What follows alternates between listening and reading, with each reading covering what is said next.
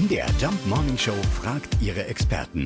Fakt oder Fake? Also erstmal zur Beruhigung, dass die Jungs sich jemals auf der Bühne haben dubeln lassen, das ist nicht bekannt.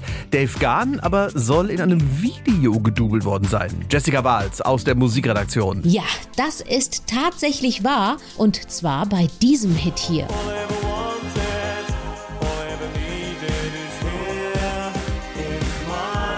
Fans erinnern sich sicher. Im Video zu Enjoy the Silence läuft Dave Gahan mit Krone, Königsmantel und Liegestuhl durchs Gebirge. Weil er aber während der Dreharbeiten krank wurde, musste er das Set verlassen und wurde in der letzten Szene spontan von Videoproduzent Richard Bell gedoubelt. Über Deepesh Mode gibt es übrigens noch einige spannende Geschichten zu erzählen. Wie wäre es mit dieser hier? Auf der Tour zu Songs of Faith and Devotion soll ein Team von 120 Angestellten mitgereist sein. Darunter war wohl auch ein Psychiater, der 4000 Dollar pro Woche kassiert haben soll und Mitgliedern zur Verfügung stand, die unter Drogensucht litten. Auf der anderen Seite gab es wohl auch einen Angestellten, der die Band auf Tour mit Drogen versorgt haben soll. Diese Zeiten sind aber längst vorbei.